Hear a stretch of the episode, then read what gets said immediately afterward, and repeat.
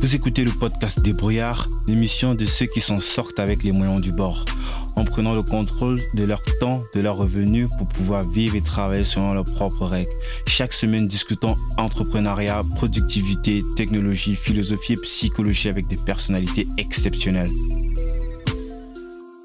Pour ceux qui écoutent pour euh, la première fois, si ce podcast est quelque chose qui vous plaît, alors je vous serais très reconnaissant d'en parler autour de vous, de vous rendre sur Apple Podcast ou toute autre application de podcast de votre choix et me laisser une évaluation.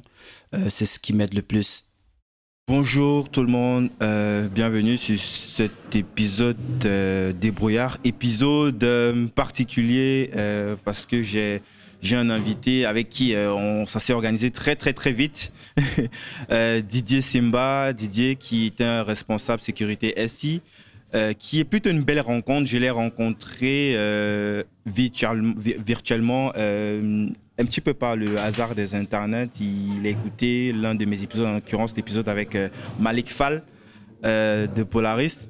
Et vu que ce sont des personnes qui sont dans le même écosystème, il m'a directement interpellé par rapport à un event qui m'a tout de suite aussi intéressé, dont il va nous parler tout au long de, de, cette, euh, de cet épisode. Euh, peut-être pour commencer, euh, Didier, tu peux te présenter pour, pour ceux qui ne te connaissent pas.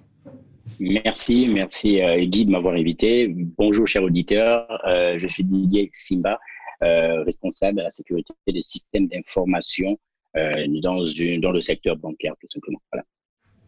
Excellent. Euh, Didier, donc comme, tu le sais, euh, avec, avec Malik, on, a un petit peu traité déjà ce sujet sur la cybersécurité qui, pour moi, j'imagine pour toi aussi, est un sujet crucial, un enjeu, enjeu même politique et, euh, on, va, on va aussi revenir dessus. Tu, vas nous donner un petit peu ton avis par rapport à ça et aussi par rapport à ce que tu as écouté de Malik, si tu partages forcément euh, euh, tout ce qu'il a eu à dire sur l'épisode que tu, m'as dit en off que tu as écouté. Donc,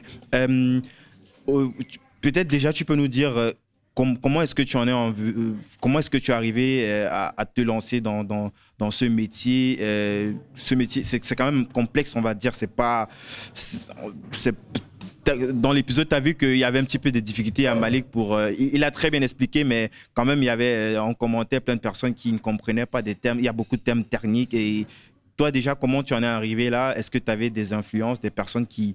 Euh, peut-être dans ta famille, tes parents qui étaient dans le domaine et qui t'ont dit hey, il faut te lancer là, c'est l'avenir Alors, déjà, je tiens à remercier Malik parce que je pense que c'est vraiment grâce à lui que je suis arrivé à te, à, tomber sur toi parce que je suis de nature très, très, très, très curieux. Euh, je fouille beaucoup et en l'occurrence sur mes sujets à moi, tels que le sujet de la cybersécurité. Et donc, je sais plus comment j'étais en train de fouiller sur Internet et je suis tombé sur, euh, sur, euh, sur Malik, que j'ai regardé de plus près et que j'ai ajouté d'ailleurs sur Link pour le suivre un peu plus, d'autant plus qu'il fait la cybersécurité d'abord dans mon métier. Et encore, il est euh, dans la, il est aussi africain et il s'intéresse beaucoup plus au sujet de la cybersécurité en Afrique. Donc, j'ai écouté son podcast, j'ai trouvé ses définitions, ses présentations, sa présentation et tout ce qu'il disait très clair, très limpide. J'avoue qu'à deux, trois reprises, je suis arrivé sur, euh, il a dit des mots où je me disais, moi, je comprends de quoi tu parles, mais je sais pas si les autres vont comprendre. Mais, euh, mais voilà, après, on comprenait grosso modo ce qu'il fallait dire. Il a bien dit qu'il est formateur, donc euh, il, euh, euh, il, arrive à vulgariser quand même le langage, ce qui n'est pas évident. Ce n'est pas évident quand on est dans notre cœur de métier de pouvoir parler à quelqu'un euh, qui n'est pas dans le même sujet. je dirais RSSI à quelqu'un, il ne saura pas forcément que veut dire RSSI. après, quand on définit responsable de la sécurité du système d'information, il va nous dire, ouais, mais sécurité, neuf fois sur dix, le mot que j'entends, c'est, ah, c'est vous qui nous protégez contre les pirates, les hackers. oui, mais pas que. ça reste assez vague. Mais euh, enfin, grosso modo, merci encore à Malik pour, euh, pour sa présentation et surtout pour tout ce qu'il a fait et qu'il fait encore. Euh, il essaie de dégager dans son, dans son podcast quelqu'un avec beaucoup, beaucoup, beaucoup d'énergie qu'il met vraiment à disposition pour faire son travail. Comment moi je suis arrivé sur, la, sur la sécurité SI Franchement, par, par la force des choses par la force des choses, j'ai même envie de commencer depuis mon enfance, comme je ne l'ai pas dit tout à l'heure, mais gabonais. J'ai eu euh, mon bac dans un lycée, un bac C. Euh, c'est encore l'appellation, hein, c'est le bac C, bac scientifique spécialité maths physique. Bac S, je crois, pour ceux qui sont en France, si je ne m'abuse. C'est ça. Bac S, mhm. spécialité maths physique. Et après, j'ai fait des classes préparatoires euh, maths sup, maths P au Gabon. Ce sont des Là-bas, on fait des prépas générales pour passer les concours et intégrer les écoles d'ingénieurs en France. Euh, j'ai fait une année de classes préparatoires là-bas et tout de suite, j'ai eu, euh, par curiosité, une bourse pour venir en France sans avoir fini ma deuxième année de SP. Je voulais pas attendre la deuxième année de SP au Gabon. Donc, je suis arrivé en France et l'école que j'ai intégrée me demandait de reprendre les, les classes préparatoires c'était encore plus Que tu avais déjà euh, débuté au Gabon, tu devais repartir de zéro. Exactement. Deux ans minimum, Exactement. C'est deux ans. Exactement deux ans. Donc, je recommençais tout. Mais c'est pas grave, j'ai peur, j'ai pas peur du défi. J'ai accepté le défi, j'ai recommencé. Donc, j'ai fait la j'ai refait Matsup Matpé. Ici, là, je peux dire que je l'ai passé les doigts dans le nez. Matsup Matpé. Au Gabon, c'est des prépas générales. C'est toujours dit plus compliqué que les prépas intégrés. Donc, ici, j'étais dans une prépa intégrée. Je l'ai fait très facilement.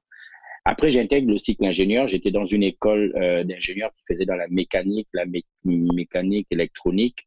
J'avoue que je me retrouvais pas dans ce que je faisais à partir de la première année cycle ingénieur. J'étais largué. Je venais du Gabon où je n'avais même pas un ordinateur au Gabon. Et donc, pour moi, j'étais vraiment largué techniquement. Je trouvais que mes conditions de classe allaient beaucoup plus vite que moi. Je passe en deuxième année. Pareil, je continue à ramer. Je ne me plaisais pas du tout dans ce que je faisais. Je me retrouvais pas. Ce qui fait que je redouble mais, la deuxième mais il faut quand même préciser, faut quand même faut quand même préciser que, comme tu disais que tu es largué, c'est franchement pour, si pour les auditeurs, par exemple, qui sont francophones, qui sont en France ou au Canada, c'est le feu et l'eau. Il y a un gros fossé, tu vois, avec des gens qui, euh, depuis qu'ils ont 10 ans, ils ont des, des, tablettes, des ordinateurs. Chez nous, euh, pour la plupart, euh, il y a des gens qui n'ont jamais touché un ordinateur et c'est lorsqu'ils sortent comme ça que même s'ils ont des connaissances plutôt théoriques, c'est pas pareil que quelqu'un qui a déjà eu l'habitude de, il y en a sur cette génération, la notre génération en France, que ils commencent même déjà à, toucher, à faire du code. Pourtant, ils n'ont que 10 ans, 12 ans en fait. Donc, euh, quand on dit largué, c'est juste pour dire que quand Didier dit qu'il est largué, c'est vraiment euh, dans le sens large du thème, quoi. Vraiment perdu, quoi. Ah ben, c'est clair, perdu, mais perdu de chez perdu. Je n'avais jamais, enfin jamais, j'abuse un peu parce que euh, au lycée, aller au lycée en maths sup au Gabon, j'allais quand même dans les cyber, mais quand on paye 500 francs pour avoir une connexion à, à, 250 mégabits par seconde, alors 500 francs c'est 30 euh, minutes pour ouvrir une page une page IAO quoi. Donc euh, on n'a pas eu le temps de creuser, de savoir utiliser un ordinateur. Donc en arrivant ici, je découvre tout les programmes sont envoyés par ordinateur, les cours, l'emploi du temps est sur ordinateur, tous les devoirs, les ceci, et cela. J'étais vraiment, vraiment, vraiment perdu. Euh, quand bien même, j'ai été très à l'aise en maths et en physique. Donc, comme je l'ai dit tout à l'heure, maths sub, maths P ici, prépa intégré, j'étais le meilleur de la classe. J'avais toutes les meilleures notes parce que ça restait assez théorique les deux premières années. Mais dès qu'on devenait technique à partir de la première année cycle ingénieur, c'était difficile. Mais j'ai réussi quand même à passer en deuxième année. Et en deuxième année, je sentais que les spécialités qu'on avait, que j'avais en face de moi, la mécanique, l'électronique, ne me parlaient pas du tout, ne me plaisaient pas. Donc, quand je reprends la deuxième année, je demande à mon directeur euh, que je ne me plaisais pas et que je voulais changer d'école, je voulais faire autre chose. Il m'a demandé qu'est-ce qui me plaît. J'ai dit que je voulais faire informatique, alors que j'étais largué quand même. Mais bon, je trouvais que c'est ce qui me plaisait quand même, c'est ce qui me parlait le mieux. Euh, je suis, il m'a donc proposé d'aller dans une autre école du même groupe. C'est comme ça que je change d'école. Sauf qu'en allant dans cette école, on me dit que je ne peux pas commencer directement en deuxième année. Il faut absolument que je reprenne la première année cycle ingénieur, pas les classes préparatoires maths sup, maths Ça, c'est acquis. Pour une troisième fois. Ah, ok, ok, ok, ok. Maths sup, maths là, je vais dire, c'est abusé, là, quand même. non, non, non. Ça, c'est acquis. Mais il fallait que je reprenne à partir de la première année cycle ingénieur. Donc, je reprends en première année cycle ingénieur parce qu'il y a des bases énormes, des énormes bases qu'ils donnent aux, étudiants dès la première année euh, qu'il fallait absolument avoir pour pouvoir poursuivre son cursus. Donc j'ai fait la première année là-bas. Euh, très difficilement, mais je passe en deuxième année. Et en deuxième année, ma première spécialité, c'était sécurité informatique. Là-bas, j'ai galéré. Alors là, j'avoue que j'ai eu encore, de fois, encore une fois beaucoup, beaucoup de mal. Donc, je reprends la deuxième année. Et en reprenant la deuxième année, euh, il y a une amie qui était, en, qui était dans une autre filière, c'est-à-dire réseau télécom, qui m'a dit, ouais, viens en réseau télécom, ça allait beaucoup plus facile. Je dis, a pas de problème. Je vais en réseau télécom. Et en réseau télécom... Euh, Mais toute, toute cette pirouette-là, c'est facile, c'est pas compliqué euh, niveau... c'est est-ce qu'il n'y a pas peut-être des complications au niveau de l'administration pour ces changements Est-ce que c'est flexible de changer comme ça Au niveau de l'école, ça va. C'est facile. Et euh, d'autant plus qu'en venant en France, j'ai été boursier du Gabon, donc euh, c'est pas moi qui paye mes études. Sauf qu'en changeant en changeant d'école, j'ai ah, perdu ma bourse. Et là, je devais travailler de moi-même pour pouvoir euh, financer mes études. Et là, c'était déjà. Justement, c'est le parallèle que je voulais faire avec l'Allemagne où euh, pour un changement comme ça, surtout par rapport avec les thèmes dans lesquels tu es venu dès le départ, euh, ça pique un petit peu lorsque tu dois bosser par toi-même pour euh, financer tout ça. Quoi. Mais ça va, je m'en sortais, on va dire, relativement bien, donc euh, ça se passait bien. Et donc, du coup, je change de filière et je vais en réseau télécom et là-bas, ça se passe très bien. Et en réseau télécom, j'ai un de mes professeurs qui venait nous faire cours sur la partie sécurité et qui nous parlait, parce que même si on était en réseau télécom, on avait quand même droit à quelques notions de sécurité ici.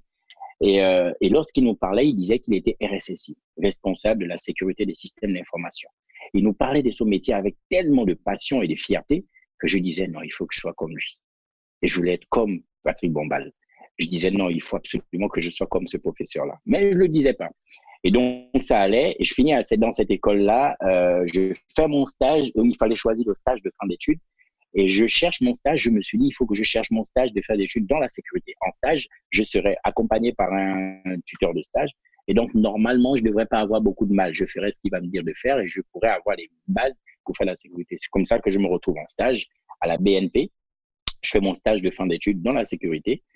Et je sors de là, je retrouve à nouveau le plaisir de faire la sécurité. Et quand je finis à l'école avec mon diplôme, je me retrouve dans mon premier emploi dans un cabinet de conseil, un peu comme tout le monde. Hein. Et dans le cabinet de conseil, euh, j'ai un manager, j'ai mon manager que je ne citerai pas là, mais euh, dans mon échange avec lui, euh, il était censé encadrer ma carrière euh, professionnelle, mais que je, j'admire, j'admire ce manager comme comme tout en fait. C'est un mec avec un potentiel impressionnant, avec des connaissances euh, quoique si je peux citer son nom, euh, Thierry Azangbede, qui était mon manager, qui était mon manager quand j'étais dans mon cabinet de conseil, il a un potentiel. On, le salue. Salut Thierry. Et je pense qu'il nous écoutera. de toute façon, je vais lui envoyer le podcast après. Euh, il a des connaissances. Il, est originaire, il est originaire du Bénin et le bagage intellectuel que ce mec a est juste impressionnant. Et j'ai toujours admiré ce qu'il était. Donc, en discutant avec lui, et je lui dis, il me dit, ouais, qu'est-ce que tu veux faire plus tard? Il dit, je vais être RSSI. Le mec, il me regarde et il me dit, bah, tu vas te détendre tout de suite. Parce que pour être, RSSI, pour être RSSI, il faut avoir au moins 10 euh, ans d'expérience dans la sécurité. Je fais OK. Mais moi, je n'avais plus 10 ans à attendre. D'après, si vous avez bien suivi mon parcours, j'ai eu beaucoup de redoublements, de changements d'école et ainsi de suite. Donc, dans ma tête, je me disais, j'ai plus 10 ans à attendre. Donc, je fais une première expérience en tant que consultant. Et très vite, je me dis, euh, non, mais en fait, si je veux réaliser mon rêve, si je veux devenir ce que je veux, bah, c'est pas en restant consultant, quoi. Sinon, c'est 10 ans qu'il faut attendre. Et effectivement, quand on regarde les, euh, les RSSI aujourd'hui, c'est des mecs avec du 10 ans d'expérience dans la sécurité, ainsi de suite. Ce que je n'ai pas dit tout à l'heure, c'est qu'en étant. Je pense que c'est, c'est pareil pour. Euh, je t'ai coupé. Mais c'était juste pour se rappeler que je pense que c'est pareil pour, pour, pour euh, Malik aussi. Je pense qu'il a eu une bonne carrière en entreprise, même s'il disait qu'il aurait voulu euh, peut-être peut déposer sa dème beaucoup plus tôt. il a eu une bonne dizaine, une quinzaine, si je ne m'abuse, avant d'arriver de, de, à ce stade-là. Donc, non, tu, mais, disais effectivement, Malik, je me souviens qu'il a dit qu'il a fait 10 ans chez Orange avant de, de, de, partir. Et quand on lui a demandé qu'est-ce que tu aurais, si tu n'avais pas peur, qu'est-ce que tu aurais pu faire, il a dit euh, j'aurais pu, j'aurais fait ce que j'ai fait aujourd'hui beaucoup plus tôt. Eh ben c'est ce que moi j'ai fait quoi. je l'ai fait beaucoup plus tôt parce que euh, après je suis parti et je me suis lancé dans la création d'entreprise. Je me suis dit il faut que je crée mon entreprise, je peux pas continuer euh, dans ce sens. Et j'étais en création d'entreprise, j'ai rejoint un incubateur et j'ai créé mon entreprise qui s'appelait iSystem, qui était un cabinet à la base un cabinet euh, de conseils spécialisés en sécurité. Non, attends un peu pour, pour, pour, pour qu'on ne se pète pas. Est-ce que là, tu es toujours en même temps euh, étudiant ou euh, tu, tu, es employé Non, je suis employé. en parallèle, tu le fais Je suis employé. Et maintenant, en parallèle, en parallèle de, de, ton temps, tu, tu es en train de monter cette boîte-là, en fait en parallèle de mon temps, je suis en train de monter cette boîte parce que j'ai développé, j'avais développé une autre, un autre niveau de curiosité qui fait, qui aujourd'hui m'accompagne même juste tout le temps c'est que quand j'arrive dans un milieu, j'essaie de comprendre le milieu dans lequel je suis. Donc, en étant consultant, je m'étais rendu compte comment ça fonctionnait pour être consultant. C'est vrai qu'il faut avoir euh, un bagage derrière pour être crédible aux yeux des clients, mais euh, le modèle, le business model, il est assez simple. Hein. C'est je prends, j'emploie un nouvel étudiant, je le mets en mission là-bas. C'est lui qui fait le boulot et moi je me tourne les pouces euh, pour continuer à vendre le business et puis voilà. Euh, donc je me disais, c'est vrai que je n'ai pas l'expérience, le bagage qu'il faut pour pouvoir être crédible aux yeux des clients, mais il y a une niche qui existe, ce sont les startups. Donc si je commençais à mettre des consultants chez les startups pour faire leur sécurité à moindre coût, avec le temps et la durée, je serais monté en compétence, en expérience, en visibilité et tout ce qui va avec pour pouvoir être un peu plus crédible. Donc c'était ça mon image. Euh. Et donc j'ai créé iSystem, euh, et, donc, comme je disais tout à l'heure, j'ai rejoint pour mieux créer une entreprise. Je me suis dit, il faut l'entreprise quand même, c'est pas un petit jeu, c'est pas c'est pas quelque chose on crée, on se lève, on crée une entreprise. Euh, autant aller dans quelque chose qui pourrait me structurer pour mieux faire les choses. Donc, j'ai rejoint l'incubateur. Et chez l'incubateur, j'avais des coachs, des coachs à la fois euh, qui nous accompagnaient on, peut citer l'incubateur ou euh, c'est... Oui, été chez l'incubateur euh, Incuba School de la CCI. Ah, ok. Donc, et là, tu dis, tu avais des coachs, tu avais des gens comme ça qui vous suivaient au jour le jour et qui vous prodiguaient des conseils? Qui nous suivaient au jour le jour. J'avais des coachs dans différents axes, euh, coach financier, coach euh, de personnalité, présentation, de coach marketing, coach. Euh, voilà, on avait des coachs dans tous les sujets et on pouvait aller vers eux pour leur demander des conseils. Eux-mêmes, ils venaient vers nous aussi pour nous dire comment améliorer les choses. Ils nous suivaient au jour au jour pour voir comment est-ce qu'on. Ils nous donnaient des objectifs et ils voyaient comment est-ce qu'on avance, où est-ce qu'on en est, est-ce qu'on est déjà atteint, est-ce qu'on a réussi à. Je me souviens d'un des coachs qui, lui, c'était euh, comment créer de l'argent. Donc, lui, il disait faites ce que vous voulez. Moi, tout Comment créer de l'argent C'est ce qu'il disait en plus. Moi, tout ce que j'attends de vous, c'est que vous veniez me dire, j'ai placé un consultant en mission. Et ça me ramène X euros. Et donc, pour lui, c'est fais ce que tu as à faire, fais ce que tu veux. Dans tous les cas, le but, c'est d'avoir de l'argent. Donc, L'objectif, c'est de, ouais, de faire du cash après. Euh, euh, c'est vraiment intéressant aussi le, mindset, en fait, parce que généralement, euh, c'est bien beau de dire, ouais, je vais me lancer et tout, mais lorsque tu, tu, tu, tu, as une certaine compétence, mais la compétence, il faut bien la vendre, quoi. Et, les gens, ils ne pensent pas toujours forcément euh, euh aller, euh, ou alors, même s'ils ils ont plus ou moins l'idée que ça peut être important, ils se disent que non, pourquoi est-ce que je vais investir dès le départ pour une formation ou pour me faire accompagner en coaching avec euh, des personnes qui sont déjà passées par ce vers quoi j'ai envie de, tendre, quoi. Toi, le fait que dès le départ, comme ça, et surtout étant aussi jeune, tu as déjà cet état d'esprit-là, je vais aller vers ceux qui ont déjà fait et ils vont me montrer le raccourci. Comme ça, je n'aurai pas besoin de faire les erreurs de ceux-là pour euh, euh, aller plus vite. Ça, exactement. Et donc, du coup, euh, lui, il nous le répétait tellement que moi, je me disais, bah oui, il faudrait que je trouve un premier client, il faudrait que je trouve un premier client. Et oui, j'ai eu un premier client. J'ai réussi à mettre un consultant en mission. J'ai même recruté une stagiaire qui a fait deux mois de son stage chez iSystem.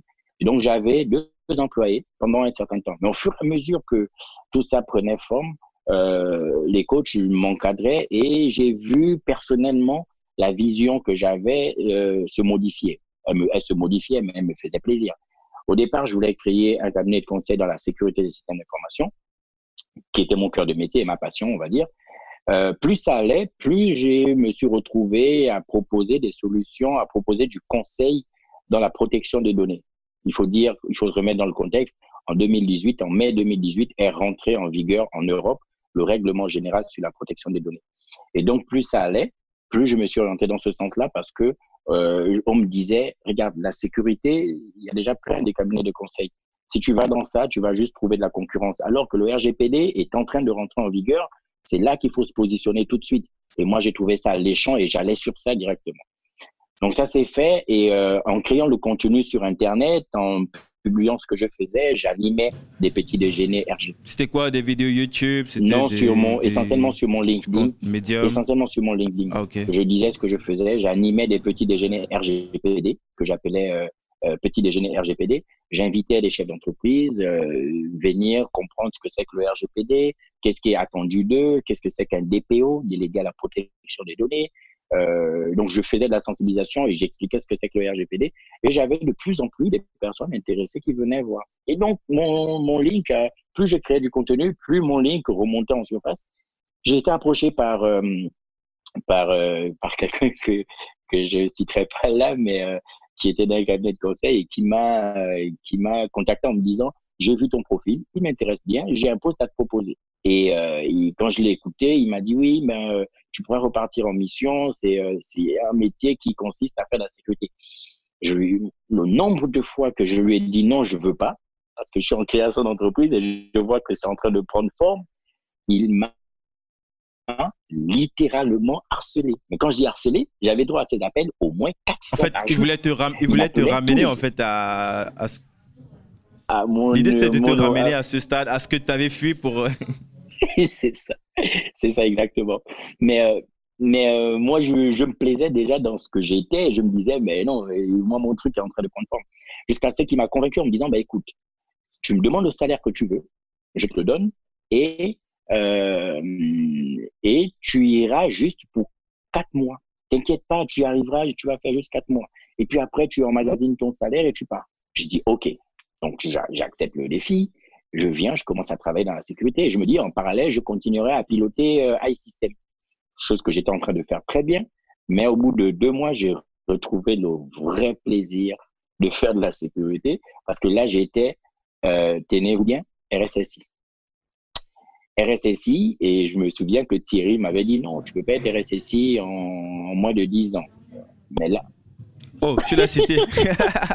oui, oui, oui, mais il sait que, il sait que je l'aime beaucoup. Donc, euh, je sais comment il va réagir. Il va m'appeler, il va m'engueuler, mais bon, ça va aller. Euh, euh, oui. On va couper au montage. non, mais je l'avais déjà cité tout à l'heure. Hein. J'ai même cité son nom et prénom. Hein. ah ouais, c'est vrai, c'est vrai le mec est super dans son podcast. donc, donc, donc tu, tu, du coup, tu, tu, tu, tu, tu as ce poste qui, euh, euh, au préalable, euh, était un petit peu comme le, summum de tout, dont on disait non, c'est impossible. Pour arriver là, c'est minimum, minimum 10 ans. Et là, tu, là, tu, tu atteins ce stade en, un rien de temps. Et en plus, tu, tu prends réel plaisir à, bosser à, à, ces levels-là. Et, du coup, comment est-ce que tu, tu, réussis à gérer? Parce que là, j'imagine ça doit te prendre un certain temps de, de faire ce taf-là et à côté de gérer iSystem qui, qui est ta boîte que tu es en train de développer comme ça aussi en solo. Enfin, en solo, entre guillemets, il y a quelques stagiaires que tu envoies en mission. Alors, euh, effectivement, en arrivant, moi, ce qu'on m'avait vendu, c'était euh, non, tu feras juste un peu de sécurité. Donc, quand j'arrive, je me rends compte que je fais les missions du RSSI. Au bout de deux mois, je vois la charge du travail et je réalise que je peux pas m'amuser à faire du, à être RSSI et à piloter ma boîte à côté. Et, euh, j'ai comparé donc les deux plaisirs. J'ai retrouvé le vrai plaisir à la fois d'être RSSI, chose que je visais, mais aussi euh, à, à, à, retrouver de la sécurité en lui-même, à faire de la sécurité. Donc quand j'ai trouvé ces deux plaisirs-là, j'ai comparé euh, entre chef d'entreprise où j'étais en train de prendre forme et euh, la mission qu'on me proposait, j'ai choisi de continuer à la sécurité iSystem, je m'étais associé, que je faisais du RGPD, je m'étais associé avec, euh, avec une, amie qui faisait, elle, euh, qui était juriste dans, le, dans la protection de données. Euh, donc, en m'associant avec elle, j'ai dû me réasseoir avec elle en lui disant, écoute, moi, j'ai fait de la sécurité toute ma vie, enfin toute ma vie, c'est ce qui m'a toujours plu. Là, repartir dans le RGPD, ouais, ton petit repartir dans le RGPD, c'est pas vraiment ce qui me plaît. Je te propose de prendre mes parts et puis on voit comment est-ce que tu me les payes, mais je n'ai plus envie de continuer l'aventure iSystem. C'était un peu embêtant. On est passé par beaucoup d'avocats et finalement iSystem a été vendu et j'ai cédé mes parts et euh, le nom s'est transformé. Mais, mais, mais est-ce que, est que tu peux un petit peu nous, est-ce que tu peux nous parler un petit peu de, ça? Parce que je, je pense quelque chose de, très compliqué, délicat. Parfois ça finit mal, mais là vu que tu, tu, tu l'as cité en tant qu'ami, j'imagine que ça s'est terminé en bon terme, donc c'est pas forcément. Euh, comment ça se passe? Ça s'engueule Non, ça non, non, du tout, ça s'est pas engueulé. ça a pris un long moment quand même pour trouver les clauses. Euh, qu'est-ce qu'on fait du logo? Est-ce qu'on le, est-ce que je le garde? Parce que moi, le logo, c'est moi qui l'avais conceptionné. Euh, est-ce que je le garde? Parce que j'avais toujours dans un coin de ma tête de recréer plus tard, même dans quelques années, une entreprise toujours dans la sécurité. Donc moi, je voulais quand même garder mon logo. Donc ça, ça a eu, ça a été un sujet qui était sur la table. On a, on a dû faire appel à des avocats pour pouvoir euh, euh, remettre au clair beaucoup de sujets sur les différentes parts qu'on s'était données, les responsabilités, ainsi de suite. Mais euh, à aucun moment on s'est engueulé. Non, non, ça va, ça s'est bien passé. Après, le montant départ et ainsi de suite. Il y avait des choses qui n'étaient pas formalisées, qui n'étaient pas écrites, donc euh, qui étaient dites par affinité. Euh, au moment de céder les parts, justement, on se rend compte que mince, on aurait dû écrire ceci et dû écrire cela. Je me souviens plus beaucoup des détails parce que là, je parle d'un truc qui s'est produit quand même en 2018, début 2018. Euh, mais, mais, mais avec le recul aujourd'hui, tu penses que ce sont des points euh, même si au début, quand on lance une entreprise, on a la tête dans le guidon, on n'a pas forcément le temps pour euh, gérer. Parce que là, tu parles plus de, comment on appelle c'est le pacte d'associés. Ce sont des éléments sur lesquels forcément tout le monde est en plein dans l'entreprise. On dit ouais, on, va gérer ça après. En plus, on se connaît et tout. Tu penses quand même avec le recul aujourd'hui que ça reste un point crucial à clarifier dès le départ? Ça, reste le point principal, j'ai envie de dire quand on, euh, quand on a effectivement, comme tu dis, la tête dans le guidon et qu'on a une boule au ventre parce qu'on a envie de créer quelque chose, euh, souvent on s'associe parce qu'on est des amis. Et on se dit qu'en tant qu'amis, euh, non, ça va aller, ça va bien se passer. Mais soit au moment de la séparation du divorce, soit au moment de, de quand l'argent rentre vraiment. D'une revente, ouais, d'un. Voilà. c'est là qu'on se rend compte qu'il y a des choses qui n'étaient pas écrites et qu'il va falloir cadrer. Quoi. Et parfois, ça se passe mal. Euh, c'est là qu'on peut justement vérifier le niveau de l'amitié que vous aviez. Souvent, euh, euh, moi, j'en ai connu des, des, des, personnes qui étaient deux amis d'enfance, mais quand je dis enfance, ils ont amis depuis l'âge de 3 ans jusqu'à 15 ans. Ils se sont mariés avec deux, chacune des deux filles avait des maris qui étaient eux des amis aussi, donc pour montrer des potes aussi, donc pour montrer que les deux couples étaient amis. Mais dès que ça a clashé entre les deux filles, euh, tout est parti en cacahuète. Hein. Les amitiés se sont explosées, les copines se sont séparées, donc les garçons aussi se sont séparés, les familles ont arrêté de se parler. Voilà, ça peut aller beaucoup plus loin que ça parce que c'est le monde avait oublié d'écrire une seule ligne dans le, le pacte de. Ouais, ouais ça, ça, ça, reste, ça reste assez important quand même pour, euh, comme tu l'as dit, soit euh, un divorce, soit un hésite, peut-être si la boîte se revend. Il faut bien que c'est un terme, qu'on sache qui a quoi, qui fait quoi, qui, euh, mais c'est difficile quand même, j'imagine. Moi, dans tout ce que j'ai vu à mon petit niveau, c'est clairement, ça reste très, très, très difficile, surtout de faire comprendre déjà ça euh, aux autres qui auront plutôt l'impression que toi, tu as tendance à vouloir regarder ce que la, euh, boîte vaut, comme si tu, es tu as plus un intérêt financier. Mais l'intérêt financier reste quand même le point crucial, quoi, puisque tout ce qu'on fait, quel que soit le sens du projet, il y a quand même un enjeu financier qu'il faut clarifier dès le départ. Moi, j'ai eu la chance, comme je disais tout à l'heure, que, on va dire, mon la séparation se soit bien passée. Mais comme j'ai dit aussi tout à l'heure, il y a, y a, beaucoup de cas que j'ai entendus où ça, ça s'est super, super mal passé. Euh, et il faut dire aussi que moi, je priorise surtout le rapport humain. Je préfère laisser passer certaines choses en me disant, au moins, je préserve l'amitié ou la relation euh, que j'ai avec la personne parce qu'on pourra se recroiser demain sur un, un, autre projet ou sur autre chose. Donc moi, euh, principalement... Effectivement, surtout, surtout avec le, les métiers que nous on fait, quelque part, euh, même s'il y a de la, de la tech et, et, et tous ces termes techniques dont, dont, on aborde souvent, même dans le podcast en général, ou toi dans, ton, dans ta partie pro, euh, ça, ça, ça, ça s'adresse forcément à, un, à l'humain et parfois c'est l'humain qu'on vend quand on vend la compétence humaine. S'il n'y a pas ce, ce bon fit qui, dès le départ, est, est, OK, c'est que c'est ça, ça, ça, ça, clash forcément, ça clash toujours un moment. Quoi. Donc voilà, voilà l'épisode. Donc pour revenir, pour, pour, revenir un petit peu sur euh, la phase où euh, euh, tu vois que c'est humainement pas possible de gérer les deux, tu sais tes parts, ça prend le temps que ça prend et sinon ça se termine bien. Et là, tu es, disons, entre guillemets, à 100% sur ce nouveau poste de responsable euh, excuse-moi, j'ai oublié comment ça. Tu peux redéfinir le terme de RSSI Responsable sécurité des systèmes d'information. Effectivement. Voilà. Oui, effectivement, je suis, euh, je suis RSSI depuis deux ans maintenant. Comme je l'ai dit au début, dans, dans le secteur bancaire, euh, qui nécessite une grosse rigueur et surtout une grosse confidentialité sur des données parce qu'on traite des données très sensibles quand même, des données bancaires. On parle bien d'argent. Et, et puis, voilà, euh, depuis, comme j'ai dit, RSSI, c'est depuis deux ans et depuis le 1er juin, je suis également euh, responsable de la continuité d'activité, faire en sorte que l'activité d'une entreprise ne s'arrête jamais. Ça nécessite aussi beaucoup de rigueur et c'est à peu près dans la logique, la suite logique d'un poste RSSI. Euh, et pour la troisième et dernière responsabilité, je suis délégué à la protection de données. Donc, ce que je voulais fuir euh, quand j'ai quand j'ai quitté ma, double casquette de chef d'entreprise. C'est quand même revenu. c'est quand même revenu, voilà. mais ça, reste, ça reste positif quand même. Ça reste. Ça reste positif. Ça, fait, ça, fait partie de, de l'écosystème, quoi, quelque part. Ça se complète quand on regarde ce que c'est que ce que fait un délégué à la protection de données, euh, on retrouve assez facilement ce que fait un RSSI. Quoi. Mhm.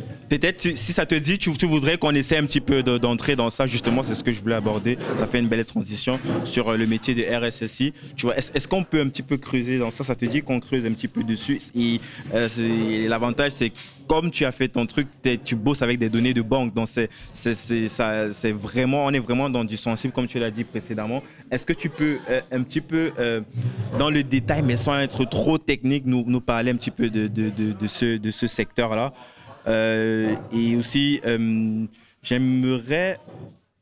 Moi, j'ai une question. Là, c'est vraiment la question. Ça, c'est ça, c'est ma question à moi.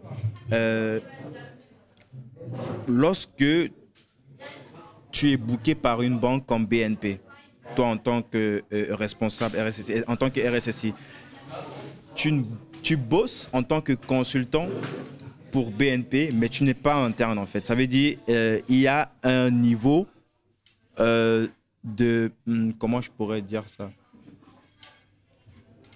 Tu n'as pas accès à tout pour, pour faire plus simple. pour faire ton boulot, il y a un niveau d'information auquel tu n'as pas accès, n'est-ce pas, j'imagine. Même si tu euh, restes un, consultant qui vient faire son taf, mais pour euh, sa protection à elle-même, la banque, j'imagine qu'elles vont pas te donner tout, c'est pas, c'est pas le feu vert, quoi. Ou alors c'est, c'est par, c'est par hiérarchie, peut-être un supérieur ou je sais pas. Est-ce que tu peux nous expliquer un petit peu ça? Avant de commencer?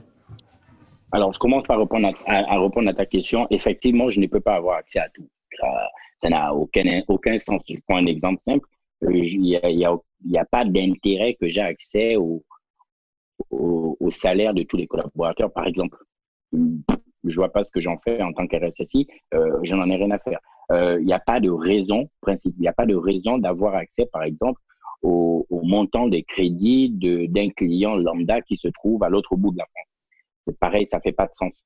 Euh, donc du coup, il y a il y a quand même des informations auxquelles j'ai pas accès, soit parce qu'il n'y a pas de raison que je l'ai, soit parce que je, bon, il n'y a pas de raison de l'avoir en tout cas. Mais est-ce qu'il y en a que tu en as, dont tu as besoin de ces informations pour ta fait, mais la banque pour des raisons euh, euh, moi, je trouve pas les thèmes techniques, mais je sais qu'ils ont, ils ont dans la sécurité, il y a des niveaux comme ça. Par exemple, euh, euh, la sécurité, c'est pas par exemple un consultant lambda qui va aller faire la sécurité pour la présidence de la République ou pour les pompiers. C'est tous ces trucs à risque là qui ou des, des, des, postes où, qui peuvent déstabiliser en fait un pays quoi. Ces postes à haut risque là où il y a forcément des accréditations bien spécifique, même si tu es qualifié pour ça. Et à un niveau où je ne sais pas si tu vois un petit peu ce que je veux dire. J'explique mal, mais je ne sais pas si tu vois ce que je veux dire. Je ne sais pas si je comprends, j'espère avoir bien compris la, question, mais euh, oui, effectivement, il y a quand même des choses où je n'ai pas accès parce que... Secret bah, défense, quoi. Veulent, secret défense, voilà. Parce qu'il faut protéger un État, parce qu'il faut protéger l'entreprise. Euh, et puis voilà, mais, mais ça, c'est clairement cadré, c'est clairement défini, c'est clairement écrit et je suis au courant de ça, que je ne peux pas avoir accès à ça pour X raisons. Mais si jamais c'est absolument nécessaire pour mon métier, euh, on définira le cadre pour que j'ai accès à ces informations. Peut-être que ce serait quelqu'un que je vais contacter qui devrait mettre ça à disposition ou alors qui ferait l'action que l'action dont j'ai besoin pour pouvoir continuer mon métier. Mais, euh, comme ça, j'ai pas d'exemple précis euh, dans, dans le sens. Ok, top. Euh, merci. Et donc, pour revenir donc, sur ton boulot de, en, général en tant que RSSI Oui, alors le, RSSI, effectivement, c'est une question qu'on m'a souvent posée. Et ça fait bien que tu me poses la question maintenant, comme ça au moins j'aurais répondu pour, euh, pour euh, tous tes auditeurs une fois pour toutes. Mais je crois que je ne pourrais pas faire mieux que, que, Malik, parce que Malik avait déjà donné la définition dans, dans l'interview qu'il avait fait avec toi, et j'ai trouvé la définition magnifique. Euh, je vais peut-être la reprendre sous certains angles, mais, euh, mais je pourrais vraiment pas faire mieux que lui. Euh, de toute façon, il est formateur, donc il, sait ce qu'il fait. Alors, un RSSI, un RSSI, autant pour moi, comme je l'ai dit, c'est un responsable de la sécurité des systèmes d'information. Quand on parle de sécurité des systèmes d'information, on parle de cyberdéfense. Aujourd'hui, le mot qui revient, on parle de cybercriminalité, cyber, euh, cyberattaque, cybersécurité et ainsi de suite. Mais euh, le, plus, le plus simple, comme disait Malik, c'est de revenir sur la cyberdéfense. La cyberdéfense, c'est de protéger l'information d'une entreprise. Et quand on parle de protéger l'information d'une entreprise, on parle de quatre lettres que, qui reviennent systématiquement. C'est le DICT. Disponibilité, intégrité, confidentialité, traçabilité. Donc, la sécurité de l'information, nous, euh, c'est mettre en œuvre toutes les actions nécessaires, les actions organisationnelles et techniques pour protéger l'information en termes de disponibilité, intégrité, confidentialité et surtout la traçabilité. Quand on parle de disponibilité, c'est avoir toujours l'information disponible pour toutes les personnes qui ont droit à avoir accès à ces informations. Elle devrait toujours être disponible. On parle de disponibilité du réseau, disponibilité des serveurs qui portent l'information, disponibilité de la clé de chiffrement de l'information. C'est pas tout le monde qui peut, qui, on peut pas tous avoir accès à ton mail, par exemple, ou à mon mail personnel. Euh, donc, il s'est protégé et c'est protégé par une clé peut-être de chiffrement. Disponibilité des, des terminaux d'utilisation, l'ordinateur de travail ou le téléphone, le smartphone et ainsi de suite. Tous ces équipements doivent être disponibles pour pouvoir avoir accès à l'information. Donc, la première action, c'est on se dit, on veut rendre disponible l'information, il faudrait que ce soit disponible. Et qu'est-ce que ça nécessite? Regardons le réseau, regardons les serveurs, regardons les terminaux, regardons les moyens de connexion, les moyens de déchiffrement de l'information, et ainsi de suite. Donc, la, première étape, c'est la disponibilité. La seconde étape, c'est la confidentialité. Pareil, euh, si aujourd'hui tu te connectes sur ton compte bancaire et tu arrives à taper un login et un mot de passe pour regarder ton crédit euh, ou regarder ton, ton solde du compte, c'est parce qu'il y a de la confidentialité dedans. Il n'y a pas de raison que moi j'ai accès à ton code et ton mot de passe pour pouvoir regarder le montant de ton solde. Donc, c'est la confidentialité. Donc, on met en place toutes les règles possibles pour que l'information soit toujours confidentielle. le, troisième, euh, le troisième axe, c'est l'intégrité. L'intégrité, comme son nom l'indique, on ne veut pas que les données soient altérées, on ne veut pas que les données soient modifiées. Si je t'envoie un mail, euh, il faudrait que le mail soit, euh, que le mail t'arrive exactement ce que j'ai écrit. Si j'ai pas d'informations en plus, pas d'informations en moins. Exactement. Voilà, que le mail soit exactement ce que j'ai écrit, l'information devrait arriver parfaitement comme je l'ai notifié. Et le, dernière, euh, le dernier axe, c'est la traçabilité. Si jamais on met en place toutes les règles possibles pour que euh, l'information soit disponible, que l'information soit confidentielle et que l'information soit intègre, il, y a quand même un risque que quelqu'un ait accès à une information de manière euh, correcte, on va dire comme ça, mais on doit pouvoir, en tant qu'RSSI, tracer, c'est-à-dire qui a eu accès à quoi et quand. Donc, si jamais, euh, de manière illicite, quelqu'un a eu accès au serveur pour lire mes mails, je devrais pouvoir tracer qui a eu accès à ce, à ce, à ce serveur, qu'est-ce qu'il a fait dedans, comment il a fait pour pouvoir passer, malgré le fait que j'avais mis toutes les règles. Donc, du coup, la cyberdéfense. La traçabilité, pour te, je, te coupe, mais la traçabilité, en fait, pour si on comprend bien, c'est plus pour un intérêt de voir les failles, quoi. C'est ça, ça, ça... C'est surtout pour imputer les responsabilités. Voilà, pour faire très simple de savoir qu'il y a ça qui s'est passé et les gens qui étaient accrédités ou ceux par qui la faille est passée, c'est tel, tel, tel, tel. C'est ça. OK. Exactement. Et donc, euh, pour se faire simple, mon métier de RSSI, c'est de mettre en place tous les moyens techniques et organisationnels qui permettent de, de protéger une entité. J'entends par entité, ça peut être une entreprise, ça peut être une personne euh, physique, ça peut être, euh, ça peut être un État, parce que l'État, de manière générale, aussi a, a aussi des RSSI. Et leur but, justement, c'est de protéger les informations d'un pays. Ça peut être euh, l'entreprise. On retrouve ça à toutes les échelles, à notre échelle à nous, à l'échelle d'une entreprise et à l'échelle d'un État aussi. Donc, le RSSI, à son quotidien, c'est mettre en place autant de règles que possible pour protéger l'information en termes de disponibilité, d'intégrité, de confidentialité et à la fin de pouvoir tracer qui a eu accès à cette information. Voilà. Ah, merci beaucoup. Euh, là, ça, ça, fait euh, en plus de ce que Malik a dit, comme tu l'as euh, spécifié notamment, c'est assez complet. Tout le monde euh, peut se faire plus ou moins une idée de ce dont il est question. Et, euh, tu vas sûrement nous le dire à, la fin, Didier. il, y a des, il y a beaucoup, tu produis assez de contenu déjà sur le sujet pour ceux qui veulent creuser ou pour les plus geeks qui veulent, qui s'intéressent au métier. Je pense qu'on va en parler plus tard de, de, de, ce que toi tu proposes pour eux. Donc, notamment la conférence aussi, il y a plein de choses. On va, on, va, on, va, on va aller au fur et à mesure. Est-ce qu'on peut passer à, ce, deuxième, cette deuxième responsabilité que tu as eu entre-temps la deuxième responsabilité, c'est celle de la continuité d'activité. Alors là, c'est très simple, hein, comme son nom l'indique, c'est la responsable la continuité d'activité.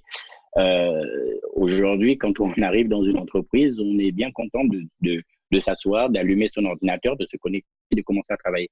Mais derrière, c'est parce qu'il y a beaucoup de règles qui font en sorte que quand on arrive, euh, j'allume mon ordinateur, je clique sur la page Internet, la page Internet s'ouvre. On a l'impression que c'est facile comme ça, mais il y a toutes les règles derrière qui font en sorte que ça soit toujours disponible. Après, si jamais il se passe quelque chose, parce qu'on n'est toujours pas à l'abri de tout, euh, si jamais il se passe un gros incident. Euh, un gros trafic peut-être? Un pic de trafic? Un pic de trafic ou alors même on va, un incident du type, allez, inondation sur notre bâtiment, le bâtiment n'est pas, pas accessible, les collaborateurs ne peuvent pas travailler, il est impossible de dire à un client, encore pire dans le secteur bancaire, de dire au client, non, on on pourra pas traiter vos données parce que le bâtiment est indisponible. Alors là, le client, il n'entend pas du tout. Il faut réussir à faire que, il faut réussir à faire en sorte que les collaborateurs puissent quand même travailler, même si le bâtiment est inaccessible. Et pour ça, il y a bien toutes les règles. Mais l'exemple est quand même extrême. Non?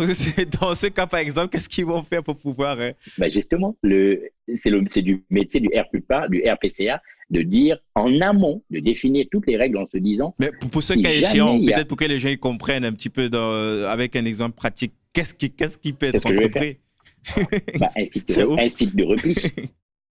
un site de repli, simplement. Et ça, c'est prévu en amont. Oui, tous les collaborateurs sont sensibilisés là-dessus. Et euh, le RPPA. c'est quoi un site de repli? Ah, Le RPPA a déjà écrit sa règle en se disant si jamais il y a inondation, tous les collaborateurs, en priorisant les activités critiques, devraient pouvoir aller continuer à travailler sur un site qui se trouve à tel endroit. C'est-à-dire, les nouveaux bureaux qui leur seront mis à disposition seraient à tel endroit. Et l'activité devrait reprendre dans une heure, dans deux heures, dans trois heures, comme si de rien n'était. Waouh. c'est vraiment intéressant. Moi, je ne savais pas tout ça. Et, euh, et ça, ça, arrive, ça arrive à, plusieurs, à plusieurs échelles. Les, les incidents, il y en a plein. Grève des transports impactant tous les collaborateurs. La moitié des collaborateurs ne sont pas présents parce qu'il y a eu la grève, ou alors la moitié arrivera au-delà de 10 heures et ainsi de suite. C'est pas nous qui provoquons la grève, de, la grève des transports, mais la grève des transports impacte mon activité. Dans ce cas, qu'est-ce que je fais? Ben, Il faudrait que j'écrive une règle qui dise si jamais il y a une grève de transport ou alors il y a des collaborateurs qui sont indisponibles, voilà ce que je vais faire. Il faut tout de suite mettre à disposition des, personnes qui sont, euh, ça a déjà été étudié en amont, hein, en réfléchissant quelles sont les activités qui ne peuvent pas être paralysées. Et ce sont ces activités qu'on devrait reprendre rapidement et, euh, et, mettre les personnes dessus pour pouvoir les reprendre comme si l'activité ne s'était jamais arrêtée. C'est pour ça qu'on parle de continuité d'activité. Excellent. Et j'imagine que c'est quelque chose qui s'actualise avec le temps en fonction de. Parce qu'il y a des, des, des, des, situations qui n'ont pas encore été euh, vues et qui arrivent comme ça euh, soudainement. Et c'est là où vous faites des, updates par rapport à ça. est-ce que tu aurais peut-être quelque chose à nous citer, un truc qui est arrivé dernièrement? Il y, a, un truc magnifique qui est arrivé, c'est qui, qui, parle, qui parlerait à tout, le monde. Et, je, je, suis, je suis vraiment désolé quand j'en parle comme ça. Et je pense surtout aux familles qui ont été impactées par, euh, par la situation, les, attentats du, World Trade Center. Qui pourrait imaginer un jour que des avions rentraient sur les tours jumelles? Les avions sont rentrés, ça a impacté certainement les data centers, c'est-à-dire les, les, centres de données qui se trouvent à proximité. L'activité de World Trade Center a été paralysée. Il y a des choses, il y a, il y a des entreprises qui, sont, qui ont fait faillite sur le coup parce qu'ils n'ont pas pu redémarrer leur activité tout de suite, parce qu'ils n'avaient pas anticipé ça. Personne ne pouvait anticiper ça. Mais aujourd'hui, on sait par exemple que ça ne sert à rien d'avoir un data center, euh, deux data centers, enfin deux centres de données. Euh, je ne sais pas comment expliquer un data center. Euh, en, parlant de ces, de ces, gros, ces gros blocs de trucs électroniques là qui, qui, qui possèdent les données et qui, euh, qui, qui, qui, tournent tout le temps, qui, là où tout est stocké en fait. Ce sont des gros, gros, gros serveurs où tout est stocké et, euh, ça ne généralement ça ne s'arrête jamais. C'est supposé ne jamais s'arrêter. Il y en a même, je pense, Google en a d'autres qui sont mobiles. Donc ils prennent des gros, tu vois, des grosses voitures de, de, de, des stars de concert là et là, ils en, ont, comme ça à l'intérieur qui, sont mobiles, qui se déplacent en fonction. Ça fait, ils font un petit peu des relais. Par exemple, s'il y a urgence à un point fixe, ils partent là et puis ils, euh, font une sorte de, relais par ça, en fait. Donc, ce sont de gros bâtiments euh, qui sont supposés ne jamais s'arrêter de fonctionner. Et dans le cas du 11 septembre, comme tu le disais, ce sont des trucs qui sont fixes. Donc, si ça arrête de fonctionner, c'est un petit peu comme si le monde arrêtait de tourner. Quoi. Voilà. Et donc, aujourd'hui, euh, avant le 11 septembre, par exemple, les data centers, on pouvait les mettre, on mettait un data center, on se disait quand même, il y a quand même des chances qu'un jour, pour x, y raison, ça arrête de fonctionner. Donc, il faut son suppléant. On va pas mettre les deux à proximité parce que si un explose, bah, peut-être que l'autre qui est à côté va exploser aussi. Donc, on mettait le deuxième à, quelques kilomètres du premier. Et le jour du les attentats du 11 septembre ont impacté les, deux data centers. Il y a des entreprises qui ont eu le cas. Les deux ont été touchés. Et là, ils étaient embêtés. Du coup, il y a eu un apprentissage sur cet événement-là qui fait que euh, les data centers aujourd'hui, ils sont distants à des milliers, des milliers, des milliers de kilomètres. Et des euh, pays différents. Je pense la euh, solution des pays différents, effectivement. D'où je pense la solution de Google qui propose des data centers mobiles. Si le, fixe est touché, bah, bon, moi je ramène rapidement un data center qui se déplace. Et puis voilà. Donc il y a, y a tout ça euh, qui fait en sorte que pour le client, pour l'utilisateur lambda, ça a l'air transparent. Il a l'impression que rien ne s'était passé, ou alors à la limite, il aurait, il aurait une gêne de une heure, deux heures, le temps de, de basculer sur le deuxième euh, data center ou le deuxième serveur ou la deuxième solution, la solution du site de repli par exemple. Mais euh, durant ce temps de bascule, bah, c'est, pour lui, c'est comme si c'était rien passé. En fait. Ah, c'est excellent, ça. Très bel exemple. Le travail a été fait en amont. Pas top, top. C'est là où on voit l'importance. Tu as dit c'est quelque chose d'anodin, mais derrière ce qu'il peut avoir comme catastrophe, ça, vraiment, le monde peut s'arrêter de tourner. Quoi. Exactement, exactement. Donc, euh, on, et le troisième on finit avec le dernier point, ouais, justement, qui, qui est euh, le point que tu voulais fuir, mais qui t'a rattrapé. Mais je pense pas que ce soit, je pense que ce soit une catastrophe. Ça va? Mais non, non, du tout, du tout. C'est très, très agréable. Euh, comme je le disais, le, à partir du en mai 2018 est rentré en, vigueur en Europe le règlement général sur la protection des données, qui réglemente, qui cadre l'utilisation le, des données personnelles des habitants de l'Union européenne. Donc, à partir du moment où je crée une entreprise et que je collecte des données personnelles de quelqu'un, son nom, son prénom, son adresse, des photos, sa voix, et ainsi de suite, il faut que je précise à la CNIL, qui est l'organe de contrôle, la CNIL, Commission nationale informatique et liberté. Il Ça, c'est en France, non? C'est pas quelque chose d'européen? Non, c'est en France, mais il y l'équivalent euh, dans chaque pays d'Europe. Ok. Euh, il faut que je précise à la CNIL pourquoi est-ce que je collecte ces informations et qu'est-ce que j'en fais et sur quelle durée. Donc, euh, chaque établissement a l'obligation de le faire euh, et donc, du coup, un DPO, c'est celui-là, justement, le chef d'orchestre qui s'assure que l'établissement respecte le règlement général de la protection des données. Ah, top. Ça veut dire que tu, tu, as aussi sûrement une attribution dédiée à la CNIL. Je veux dire, tu as, une, euh, un petit peu comme les journalistes, là, je pense pas que c'est une responsabilité qu'on donne à tout le monde. Donc, tu es, sûrement référencé là-bas chez eux. Exactement. Je suis référencé à la CNIL. J'ai un numéro, numéro matriculé à la CNIL, oui. Excellent, excellent. Euh, Didier, tu as un profil assez, euh, les gens vont être surpris, au-delà de, tout ce qu'on vient de citer, qui, pour la plupart des gens, qui est déjà... ça fait déjà beaucoup. Tu fais encore plein d'autres choses, quoi. Et tu prépares encore plein d'autres choses. On va parler de, de, de tout cela, notamment d'un gros événement qui arrive. C'est en février, c'est ça? C'est en février, exactement. tu peux nous parler de cet événement? Comment il s'appelle déjà l'événement? Alors déjà, je te remercie encore, je renouvelle mes remerciements hein, pour, euh, pour l'invitation. Euh, C'était le, le, cœur même de notre échange lorsqu'on s'est on s'est contacté sur les réseaux. Ouais, on a fait une grosse euh, tangente là, on, on est entré dans les trucs. on est parti dans quelque chose là, mais qui peut nous prendre toute la journée. J'aime tellement mon métier que je peux me retrouver à en parler euh, en longueur de journée, voilà. Mais, mais effectivement, en février prochain, j'organise en partenariat avec Pascal Gayat de Digital Influence qui, je pense, m'écoutera, euh, la première édition à Paris de Digital Africa Awards. Digital Africa Awards, c'est le trophée qui va célébrer les solutions et les innovations du digital en Afrique et pour l'Afrique. Et pour l'Afrique, pourquoi j'ajoute ça? C'est euh, parce que dans le trophée, dans la candidature, il y a, des, euh, il y il y a une catégorie que j'appelle cross-border, c'est toutes les solutions qui sont développées hors de l'Afrique, mais qui sont utilisées en Afrique.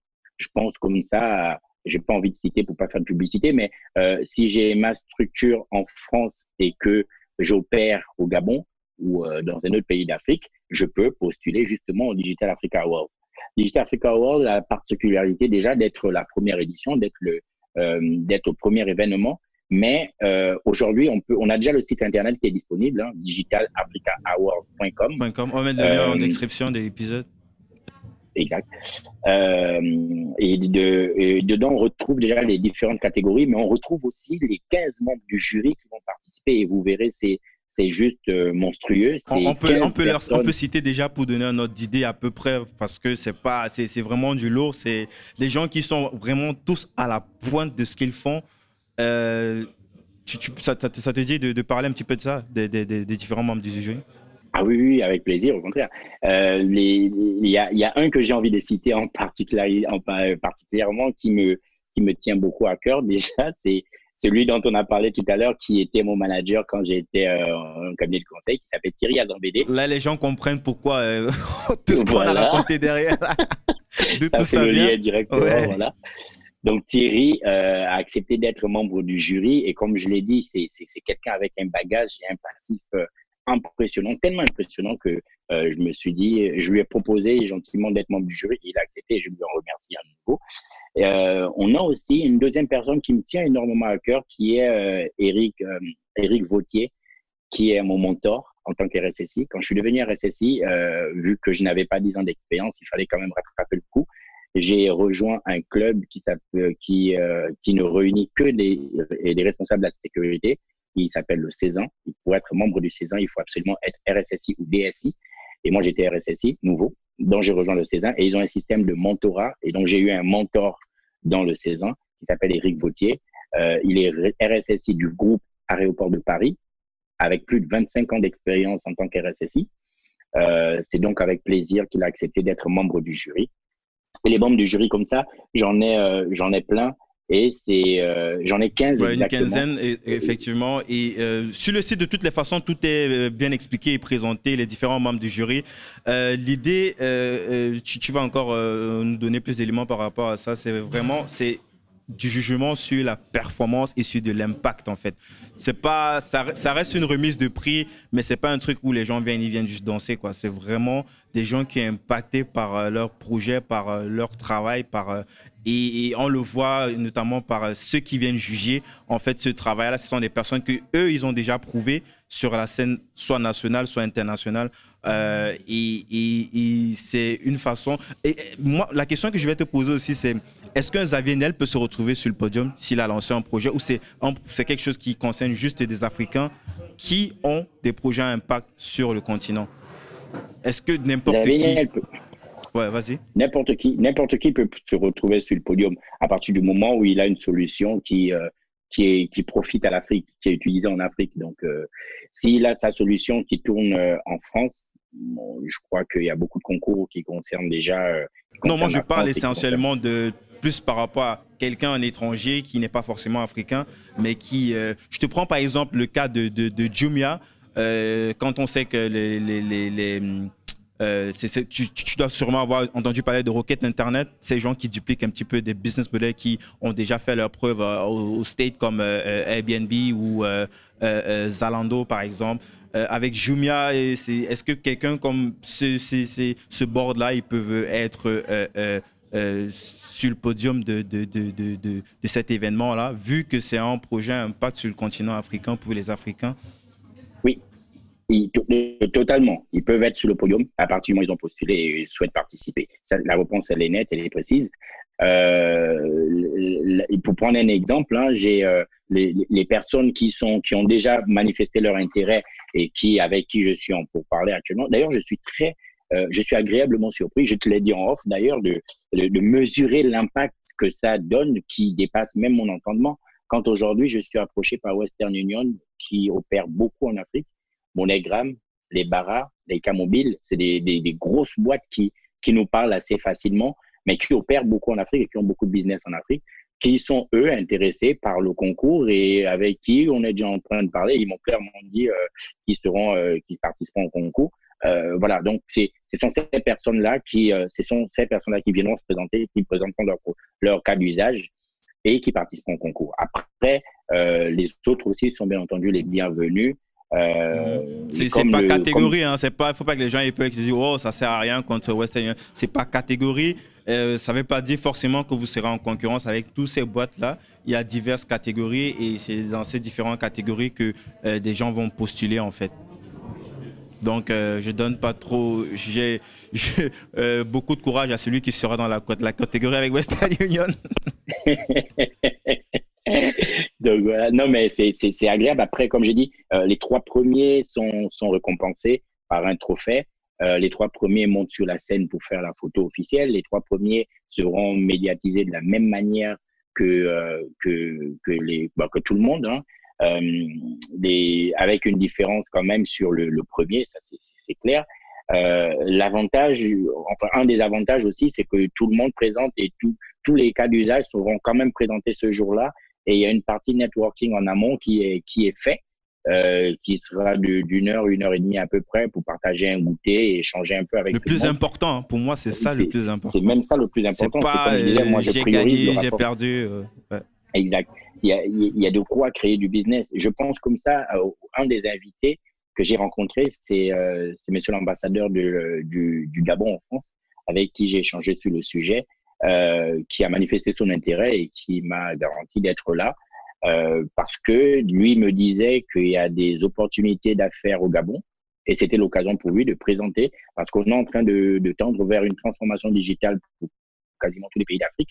Euh, il faut créer du business avec ces personnes-là.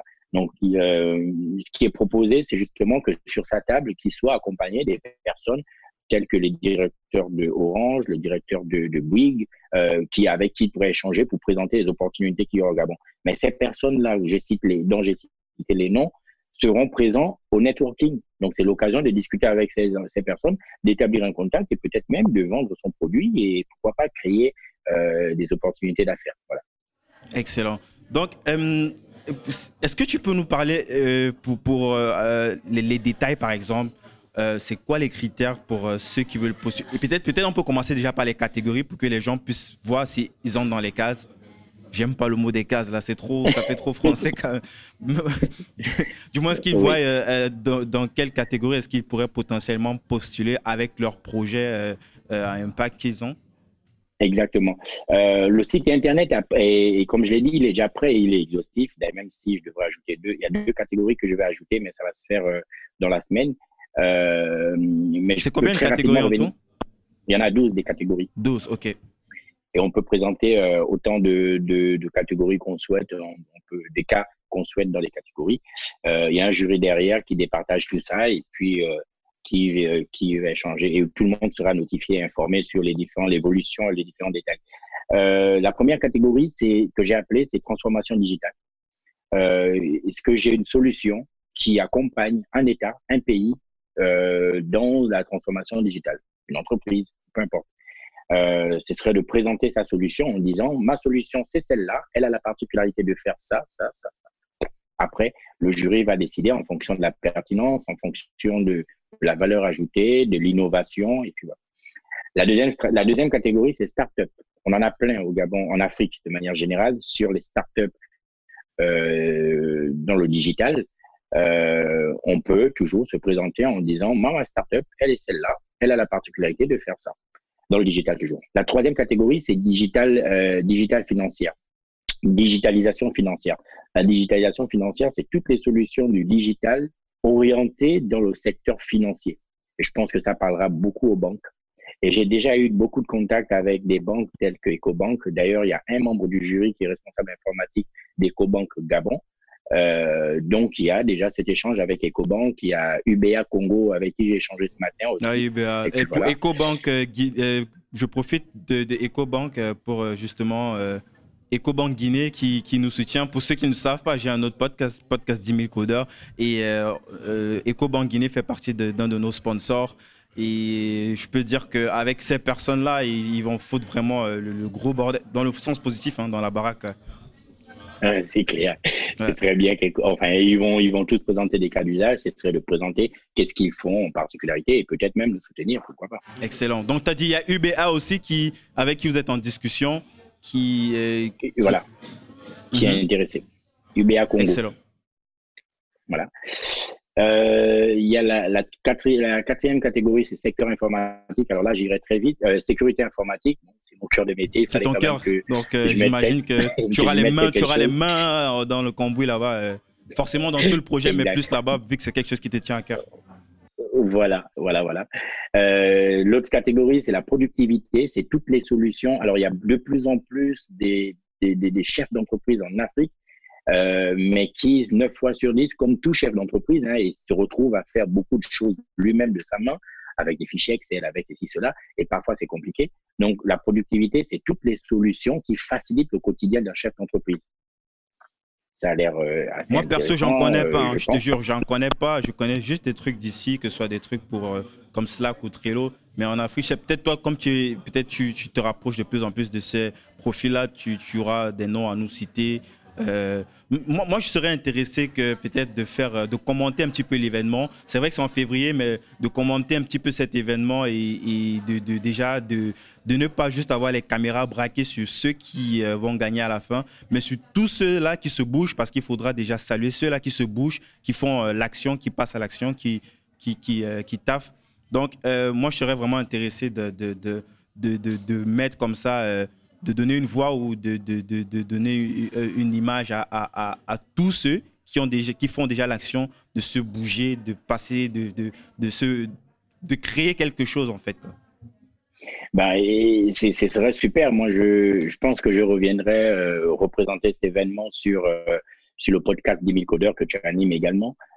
d'autant plus que j'ai, j'ai, suis en, en, en, finition de partenariat avec tu, vas rejoindre, Ouais, on l'a pas dit. Donc, tu vois, bien sûr, tu vas rejoindre aussi le bord de 10 000 codeurs. Exactement. Donc, ça, ça va se recroiser, croiser, recroiser là. Exactement.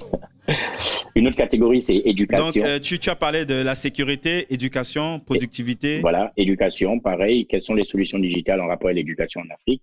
Euh, E-commerce, les solutions d'e-commerce en Afrique. Euh, cross-border, je l'en ai parlé tout à l'heure, c'est des solutions qui sont faites au-delà des frontières d'Afrique, mais qui sont nécessaires pour l'Afrique innovation, une des solutions digitales innovantes.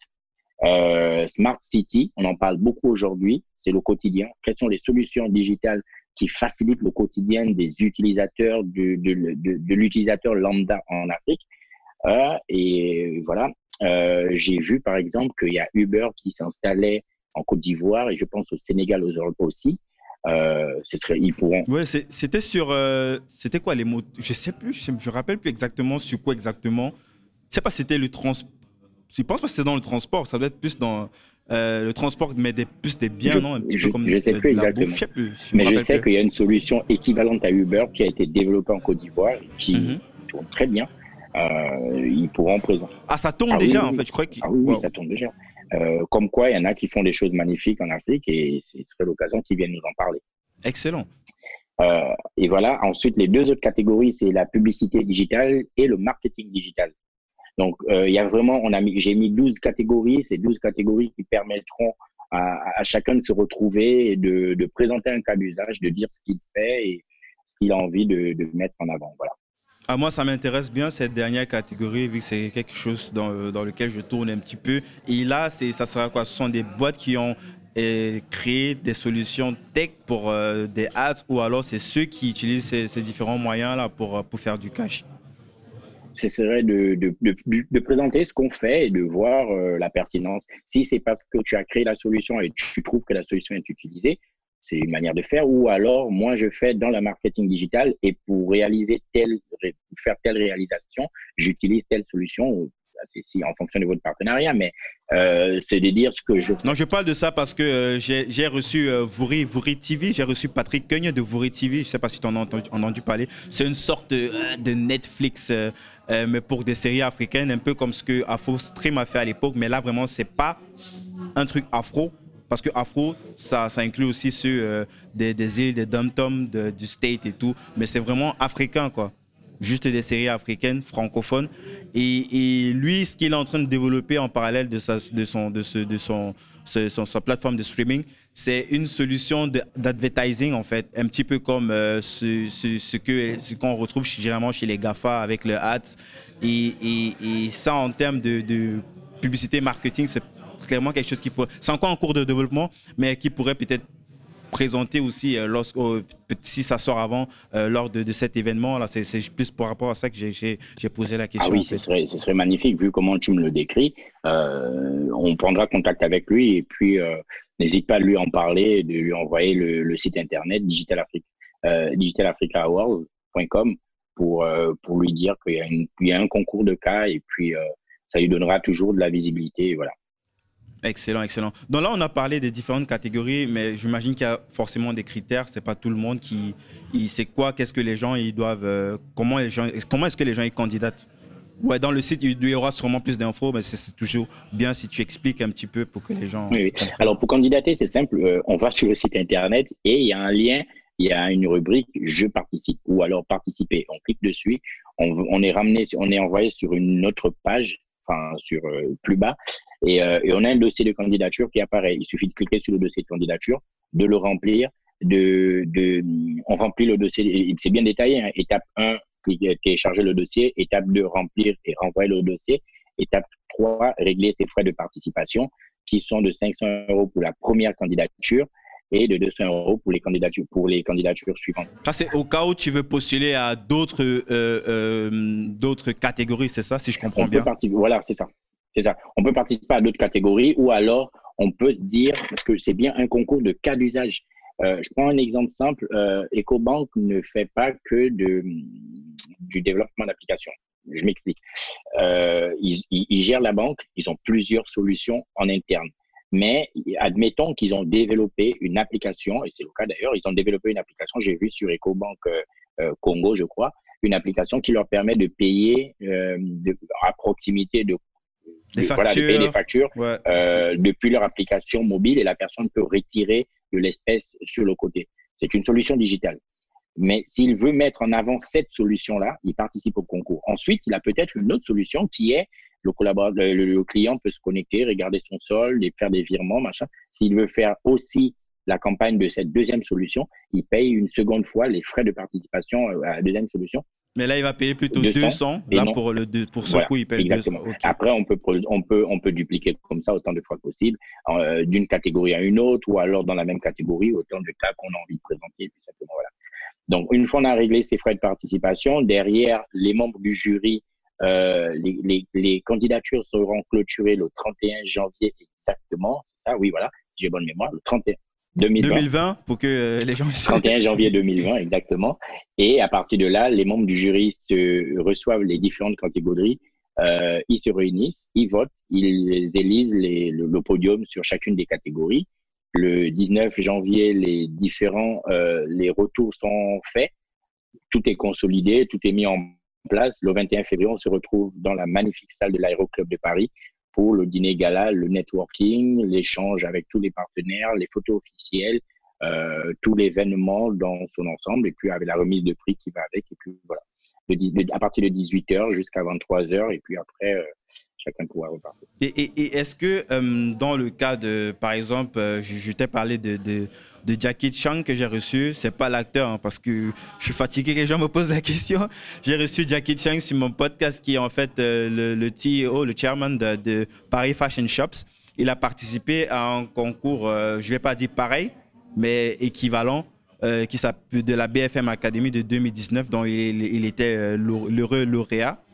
Euh, et euh, dans leur système, en fait, euh, certes, il y avait un jour final où, de gala, un petit peu comme ce qui est prévu en février pour le tien, mais avant, il y avait des sessions comme ça, ça s'est passé en plusieurs manches où il y avait des, speeches en fait.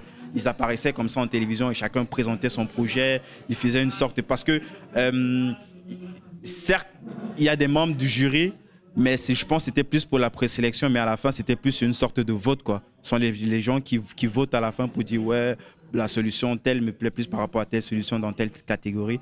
Donc, lui et, ses autres concurrents, ils apparaissaient comme ça en télé, en télé deux ou trois fois avant euh, l'événement final où et chacun présentait comme ça son, son projet euh, en, sous forme de talk.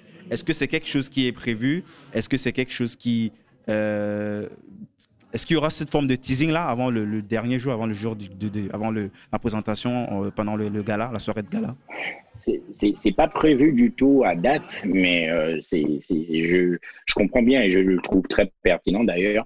on réfléchira comment le mettre en place ou comment le réaliser, surtout. mais ce qui est quand même prévu, c'est que le jour de l'événement, chaque, chaque catégorie seront les, enfin, chaque responsables, du moins les finalistes, seront présentés euh, sur les, les, les, dans la catégorie telle, les candidatures sont, et là il y a le spot qui passe avec la vidéo de chacun, parce que d'autant plus que dans le dossier, il est demandé de remplir le dossier, bien entendu, mais aussi de joindre son logo et sa vidéo de présentation qui ah, devrait dépasser une certaine durée. Donc il y a la vidéo qui sera également diffusée. Donc c'est l'occasion, pareil, de de, de pitcher son truc, de, de pitcher son, son, son cas d'usage. Euh, après, euh, bien entendu, quand on remet le prix, les lauréats sont invités sur le podium euh, avant de prendre son prix. De, ils ont quelques secondes ou quelques minutes pour pitcher leur, leur cas d'usage devant le public. Ok, top, top, top. merci pour, pour, pour comme tout ça. Comme je l'ai précisé, hein, les, le, public en lui-même, on l'a bien dit, c'est que des professionnels, à l'image du, du jury qui est réuni, c'est que des professionnels, c'est que l'occasion de, de, de, créer du business, de créer du réseau et aussi de créer des échanges entre des, professionnels, entre nous, avec cette possibilité justement de, de, se vendre et de vendre son, son produit. Ce sera un événement euh, tel que je le conçois et tel que j'échange avec Pascal quelque chose de magnifique et quelque chose qu'on a très peu vu dans le, dans le milieu africain. Mmh. Donc pour, pour, clôturer sur ça, j'aimerais que tu nous dises un petit peu comment est-ce que c'est quand même un gros truc, comment est-ce que c'est né tout ça? Tu as parlé par exemple de Pascal là, euh, je, pense qu'il a eu une grosse influence. Est-ce que tu peux nous parler un petit peu comment tout ça naît, euh, comment, euh, qu'est-ce qui t'a poussé à, lancer ce, ce gros truc là? Alors, oui, c'est franchement, ça me ferait plaisir d'en parler. Ça me fait plaisir d'en parler, clairement. Parce que euh, ce que je fais, je trouve que je prends beaucoup de plaisir à le faire, naturellement. Euh, en fait, d'où vient l'idée? J'étais invité déjà avec Pascal. Pascal euh, organise plusieurs événements de ce type dans Paris. Il, en décembre de l'année dernière, donc décembre 2018, il m'avait proposé d'être membre du jury de par mon fonction, de ma fonction. Hein, je suis RSSI et il organisait les Silicon Cyber Security Awards il m'avait proposé d'être membre du jury et j'ai volontairement accepté. Donc, j'ai joué le jeu, j'ai été membre du jury, j'ai participé au casting, j'ai reçu des candidatures et voilà. Et le, le, le, jour de la soirée gala, j'ai été invité sur les lieux, j'ai remis un prix, j'étais content, j'ai trouvé la salle était magnifique, les invités également, l'échange avec les personnes sur les, sur les lieux, c'était que des professionnels et c'était juste intéressant le benchmark que j'ai fait ce jour-là de voir les cas d'usage dans la sécurité. Puis, quelques, quelques mois plus tard, en juillet 2019, il m'a recontacté en me disant, bah, tiens, Didier, euh, l'année dernière, tu étais membre du jury au Cyber Security Awards. J'aimerais bien que tu sois à nouveau membre du jury. Cette fois-ci, c'est les Innovation Awards. Je fais, bah ouais, avec plaisir, euh, comment ça marche? Donc, il m'a expliqué à nouveau. Et euh, pareil, j'ai encore trouvé la richesse qu'il y avait d'être membre du jury, c'est-à-dire qu'on voit des cas d'usage, on voit des choses que les gens font et on voit comment les gens sont partis quasiment de rien en se débrouillant on est dans le podcast. Magnifique. Je suis, en, train d'applaudir là, mais. et, euh, et ils ont fait des, des, trucs magnifiques. Donc là, je me suis dit, ce jour-là, quand je me suis retrouvé à nouveau dans, dans l'événement, le dîner gala avec la remise de prix, et j'ai remis à nouveau un prix, je me suis dit, mais comment est-ce qu'on peut faire quelque chose pareil pour l'Afrique? J'en ai parlé quelques semaines après avec Pascal.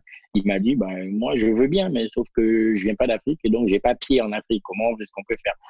Euh, Il m'a dit, bah, écoute, ce qu'on va faire, c'est tu penses la, chose et on se met en, partenariat et on l'organise à deux. Et comme ça, moi, tu pourras profiter de, de mon réseau international pour vendre, euh, enfin, pour vendre, pour que les entreprises qui participent au concours une visibilité internationale il faut le signaler, Pascal, et, euh, Pascal organise une dizaine d'événements de ce type dans Paris euh, durant l'année.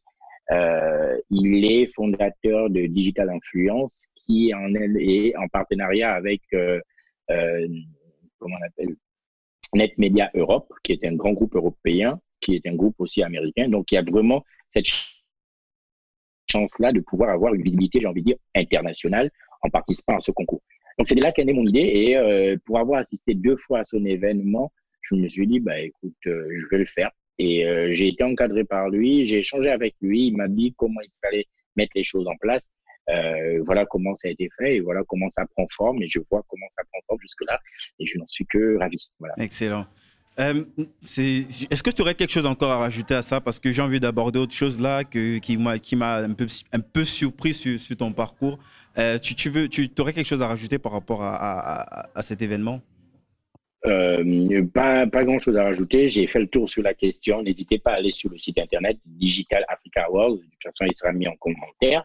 Il y a toutes les informations, mais je suis disponible. Je suis euh, très, très, très réactif d'ailleurs sur les réseaux sociaux et sur mon numéro de téléphone, sur WhatsApp également, pour vous apporter l'ensemble des questions, des réponses aux questions que vous pourrez vous poser. Excellent. Donc, pour, pour, ceux qui s'intéressent un petit peu aux, athlètes en Afrique, il y en a un, au Gabon notamment, plutôt très connu, euh, qui, euh, depuis 2010, euh, il, apparaît à chaque podium. Il y en a qui ont peut-être déjà un petit peu deviné le nom. Ça commence par O. Je te laisse finir, Didier. Obama. Anthony Obama. Anthony Obama, c'est pour moi, c'est la personne. C'est c'est celui qu'il faut, euh, je ne sais pas comment le dire. Anthony Obama, il fait du taekwondo, c'est un sportif international qui fait du taekwondo et qui a participé à, euh, qui est, en 2012, il était vice-champion olympique. En 2013, excuse-moi, en 2013, il est champion du monde. En 2013 également, il est numéro un mondial. Et depuis 2010, comme je te l'ai dit en off, depuis 2010, il a toujours toujours été sur les podiums. Euh, sur les podiums. Et, là, les gens ils vont se dire, mais qu'est-ce, qu'est-ce, qu'est-ce qui arrive à ces deux mecs? Ils sont en train de parler de, de cybersécurité, ils sont en train de, de parler d'événements, euh, de gros événements euh, sur le numérique, et puis là, on bascule directement sur un athlète. Qu'est-ce, quel est le rapport? Est-ce que tu peux nous dire pourquoi est-ce qu'on parle de lui maintenant? On parle de lui, c'est pas mon art, comme disait, comme m'a dit un de mes amis. Euh, personnellement, moi-même, je, fais du taekwondo, j'en ai fait depuis plus de 15 ans. J'en ai fait au niveau international. J'ai fait, ah, t'as fait des compétitions euh, internationales euh, aussi? J'ai fait plusieurs compétitions. Ouais, ouais j'ai fait les Jeux Open internationaux ici à Paris, tournoi international de Paris en l'occurrence, où je perds en quart de finale face au champion d'Europe, champion du monde, mais un parcours international sur le, sur les, le taekwondo particulièrement, même si je n'ai jamais atteint le niveau d'Anthony de, de par ce parcours euh, et de par mes réalisations. comment tu as fait Excuse-moi là, je te coupe parce que c'est. Comment est-ce que tu as fait tout ça? Moi, je comprends. Comment vous faites C'est la même question que j'ai posée à Malik, je sais, mais comment est-ce que c'est possible? Avec tout le stress que tu avais déjà à l'époque où tu as changé déjà plusieurs fois de, de, de, euh, de faculté et, et, en même temps la compétition qui, au-delà de la partie physique, ça demande une grosse concentration mentale, psychique. comment est-ce que tu alignes tout ça? C'est, j'ai envie de reprendre exactement comme, euh, comme Malik. C'est quand, on aime quelque chose, euh, on se rend pas compte en fait qu'on se retrouve à le faire. Et quand on aime beaucoup de choses, on se rend pas compte à nouveau qu'on est en train de faire beaucoup de choses. Moi, franchement, je, je, je trouve que j'ai beaucoup, beaucoup, beaucoup d'énergie. Et euh, au lieu de gaspiller, alors au passage, par exemple, je n'ai rien contre les personnes qui boivent de l'alcool, hein, que, que c'est pas clair. Euh, je bois pas, je ne fume pas. Euh, qu'est-ce que je fais de toute cette énergie-là? Il faut bien que je la mette quelque part. Et du coup, je me retrouve à travailler. Dès que je me retrouve quelque part, que ce soit dans les transports ou dans autre chose, euh, à attendre plus de 15 minutes, je sors mon ordinateur, je me mets à faire quelque chose. Donc, euh, je suis constamment en train de travailler et j'ai toujours mon ordinateur portable sur moi, qui n'est pas très lourd. Euh, donc, je l'ai partout où je vais. Donc, j'arrive donc à faire beaucoup de choses comme ça autour de moi. Incroyable. Donc, tu, tu dis, tu as, as, compéti, tu as, fait des compètes euh, à l'international et j'imagine que peut-être c'est par ce biais que la rencontre s'est faite avec, euh, avec ce qui est aujourd'hui. Euh, ouais. Et tu es qui pour Anthony Obama aujourd'hui? Qu'est-ce que, Pourquoi est-ce qu'on parle d'Anthony Obama à l'instant? On parle d'Antonio Obama parce que je te l'ai dit en off, je pense, je ne me souviens plus. Antonio Obama, c'est euh, je suis le manager d'Antonio Obama extra sportif. Je m'explique.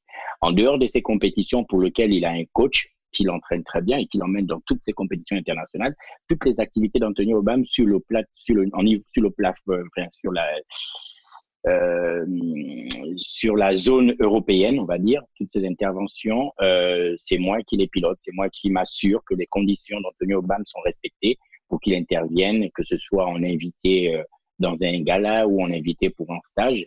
Et le, dernier exemple en date, j'en ai deux. le premier, c'était qu'il est passé sur une chaîne média en ligne belge Et c'est moi qui avais négocié toutes les conditions et vérifié que les conditions, de, ben, ces conditions sont respectées.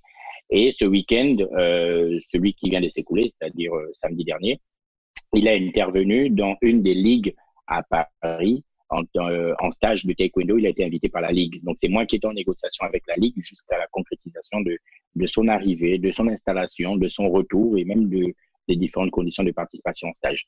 Donc, je suis son manager extra sportif. C'est moi qui gère et qui organise euh, toutes ces interventions et ces déplacements. Mais comment est-ce que ça, arrive à. Comment est-ce que déjà la connexion s'est faite? C'est quelqu'un avec qui tu as déjà compéti Vous étiez, vous étiez dans la même team Ou le sport vous a fait vous rencontrer forcément, j'imagine? Comme j'ai dit au début, je suis gabonais et lui aussi il est gabonais, donc euh, voilà, déjà il y a ça en, lien. Et vous n'êtes pas nombreux euh, C'est pas pour être On n'est pas, nombreux. c'est vrai, c'est vrai, c'est vrai. Gabon, c'est combien? C'est moins de 2 euh, millions, non? Je, je, crois que c'est. Exactement. 1 million, 1 million 500, 1 million 600 à peu près. Donc tout le monde connaît tout le monde. J'exagère un petit peu, mais c'est juste pour dire que ça, ça, ça, doit être une, une, petite sphère où presque tout le monde connaît quand même tout le monde quoi, dans le sport. Exact. Mm, mm. Et, euh, et, oui, donc il y a ça. Et ensuite, Anthony, je me souviens, en 2012, il, euh, il arrive en France en, euh, oui, il arrive en France en 2011, 2012. Il participe au tournoi à l'Open d'Espagne que moi j'avais eu à faire quelques années plus tôt, que j'avais perdu lamentablement au premier tour. il fait l'Open. Et tu le dis là comme si. bah oui, parce que de toute façon aujourd'hui je fais plus de la compétition, donc ça va, je m'en fous il perd au premier tour. Enfin, moi, je perds au premier tour, mais lui, il arrive en 2012 et il gagne cette compétition-là. Et je sais comment cette compétition, le niveau était très relevé.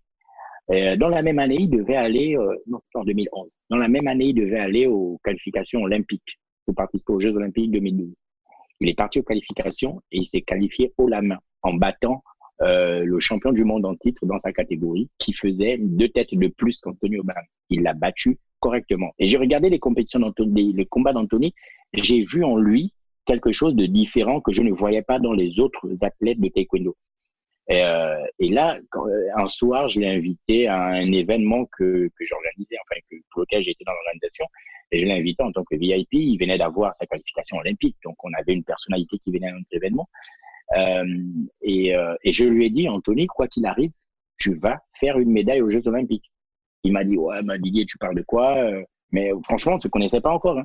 Je lui ai dit, mais moi, je pense que tu feras une qualification, tu feras une médaille aux Jeux Olympiques. Je ne sais pas encore laquelle, mais tu feras une médaille. Parce que j'ai vu ce que tu fais dans ton taekwondo, il est totalement différent.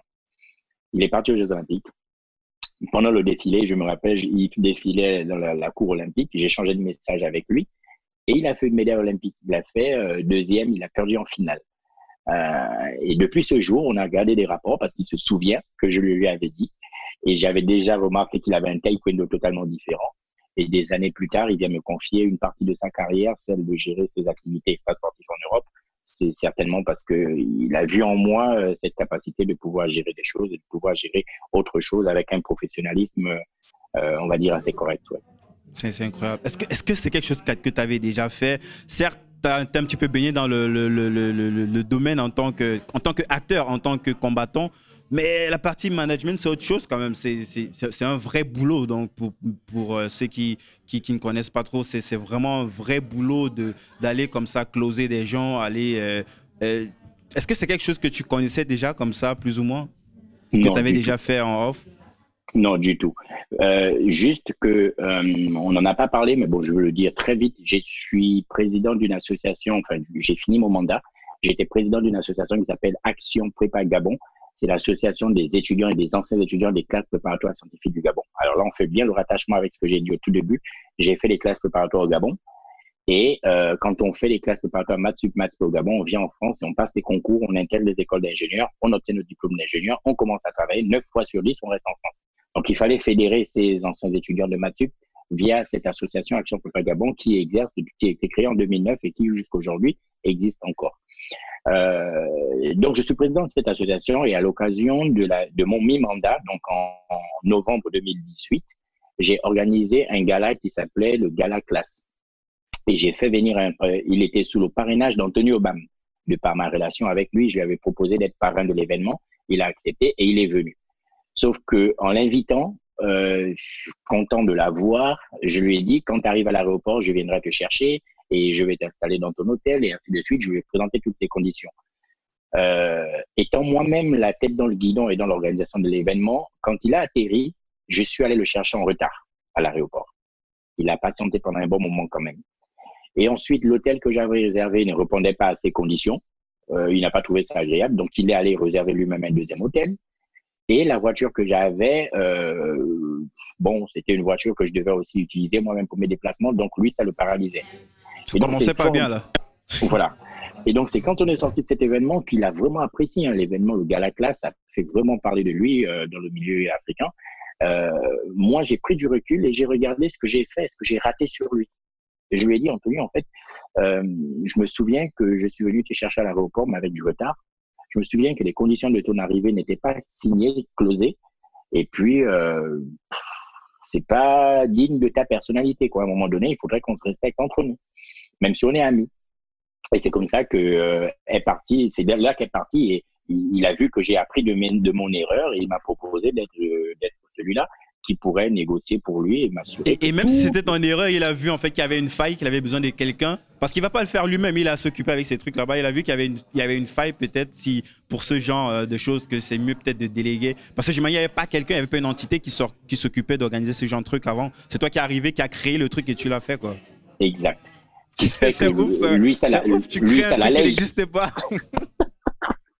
ben lui, ça l'allège, ça l'allège parce que euh, il peut se concentrer sur son tatami, il peut se concentrer sur ses entraînements, ses compétitions. Il est sollicité tout le temps, tout le temps. Dès qu'on a une personnalité, on est sollicité pour intervenir, pour participer aux conférences et ainsi de suite. Et lui, il est sollicité pour ça. Mais au lieu de rentrer dans la négociation avec lui, qui va peut-être impacter sur son heure d'entraînement ou bien son heure de repos, euh, autant ou même sur sa capacité à négocier parce qu'il n'a pas le, le, même affect que quelqu'un qui vient négocier vraiment pour trouver le bon deal pas juste pour euh, être influé par le fait que ouais, il faut aider, c'était la sauce et tout. Fait, la, la, partie business que toi tu as en fait. Exactement. Ouais, c'est cool ça, franchement. Et donc, c'est comme ça que je suis devenu le manager d'Anthony Urban. Magnifique. ah, merci beaucoup Didier, merci beaucoup pour ce, ce, partage. Et comme je l'ai dit, on va mettre tous les liens, euh, les liens dont on a parlé pendant l'épisode en, description. Et on reste réactif, euh, soit Didier, soit moi. Euh, s'il y a n'importe quelle question, vous pouvez répondre euh, en commentaire ou euh, nous adresser directement sur LinkedIn. Sur... J'imagine on t'écrit sur LinkedIn, non? Oui, oui, oui, totalement. Didier Simba sur LinkedIn, Didier Simba sur Facebook. Parfait. Didier, j'aurais encore une question. J'imagine que tu progresses encore. Comment est-ce que tu progresses? J'essaie d'identifier, tous les six mois, j'essaie de m'asseoir. Je, je, me consacre un jour tous les six mois où je ne touche à rien autour de moi et je me redessine tout ce que j'ai fait et tout ce que je n'ai pas fait. Et, euh, et j'identifie mes axes d'amélioration ou alors en discutant beaucoup avec des gens et surtout avec les plus jeunes, parce que je trouve qu'on apprend beaucoup avec le plus jeune, euh, parce que lui, il est innocent et il te dit ce qu'il pense comme il le pense. Donc, et c'est avec eux que j'apprends sur ce que j'ai envie d'améliorer. Et je, je, lui demande, à ton avis, comment je pourrais faire ça? Et naturellement, il me dit, moi, je crois que tu peux faire ça. Pour lui, c'est parfois anodin, mais derrière, moi, ça me permet de vraiment m'améliorer et de continuer à faire ce que j'ai envie de faire. Euh, dit comme ça, on a envie, on a envie de se demander, oui, mais le plus jeune, il ne dira rien sur la SSI. Euh, oui, sur la sécurité système d'information, il ne dira rien. Mais si j'ai envie de lui dire, ouais, par exemple, j'ai du mal à, à échanger avec euh, ma chef, je dis n'importe quoi, par exemple. J'ai du mal à échanger avec ma chef parce que ma chef, elle est assez fermée.